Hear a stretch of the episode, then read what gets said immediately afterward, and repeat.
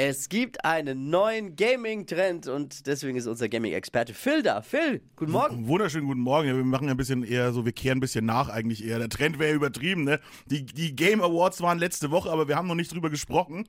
Die Game Awards. Oh. Die, Game, die Oscars der Spieleindustrie. Ja? Zum ersten Mal. Was wirklich? Ach so, das, das ist natürlich schlecht. Ja, nee, da treten mittlerweile richtig bekannte Leute auf. Matthew McConaughey ist da auf die Bühne gegangen. Oh. hat sein neues, ja, ja, klar, ein, ein, Uh. ein neues Spiel angekündigt, in dem er Teil ist. Exodus heißt das. Ja, wird sehr spannend, man weiß noch nicht so viel, aber sehr schön. Und Abräumer des Abends war natürlich Baldur's Gate 3. Genau, ihr habt es alle drei gleichzeitig Wer? gesagt, ne? Baldur's Du musst Gate bitte 3. erklären, was ist das für ein Spiel? Das ist ein, das ist das Rollenspiel. Ich habe es auch mal im Gaming-Trend schon mal gesagt, ne? Also Ge- Baldur's Gate 3, das Ding ist riesig. Das hat mehrere hundert Stunden Cutscenes. Das ist einfach der wahr gewordene Traum für jeden Dungeons and Dragons Spieler.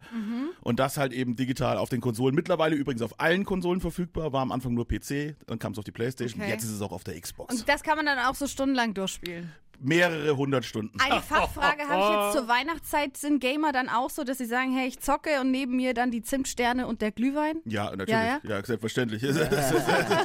anders, anders geht's ja gar nicht. Ne? Da ist Baldur's Gate aber auch perfekt dafür. Das Spiel hat jetzt zu Recht aus deiner Sicht den Zu Recht mehrere Oscar Preise gewonnen. abgeräumt, genau, Mehrere. hat die meisten Preise äh, des Abends abgeräumt, dicht gefolgt von Alan Wake 2, das hatte ich auch vorausgesagt und äh, komischerweise hat Spider-Man 2 gar nicht so viel abgeräumt. Ich habe es aber auch noch nicht gespielt, deswegen kein No Hard Feelings. Deswegen. ja, genau. genau, weil ich es nicht gespielt habe. Ja. Ja, deswegen ist Phil unser Gaming-Experte. Der Mann kennt sich aus. So sieht's aus. Also die beiden Spiele, aber, äh, äh, Alan Wake 2 und eben Baldur's Gate 3, auf jeden Fall große Empfehlung, wer es noch Zocken, nicht gespielt zocken, hat. zocken. Game of the Year. Verpennt kein Gaming-Trend mit unserem Phil. Jo, bitte gerne.